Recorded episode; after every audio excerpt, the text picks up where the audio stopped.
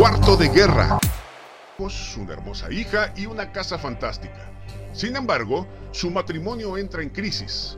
Un día la esposa Elizabeth Jordan conoce a Miss Clara, una mujer de edad avanzada, quien la convence de que a través de la oración podrá salvar su relación, por lo que ella sigue su consejo y hace un cuarto dedicado a la oración, en el cual ella guerreará por su familia y el futuro de su matrimonio.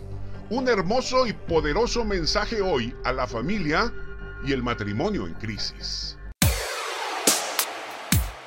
Cuarto de guerra lo asociamos con esta película, ¿no es cierto? Que por cierto, está bonita y tiene un poderoso mensaje para las familias y los matrimonios en crisis. Te la recomiendo.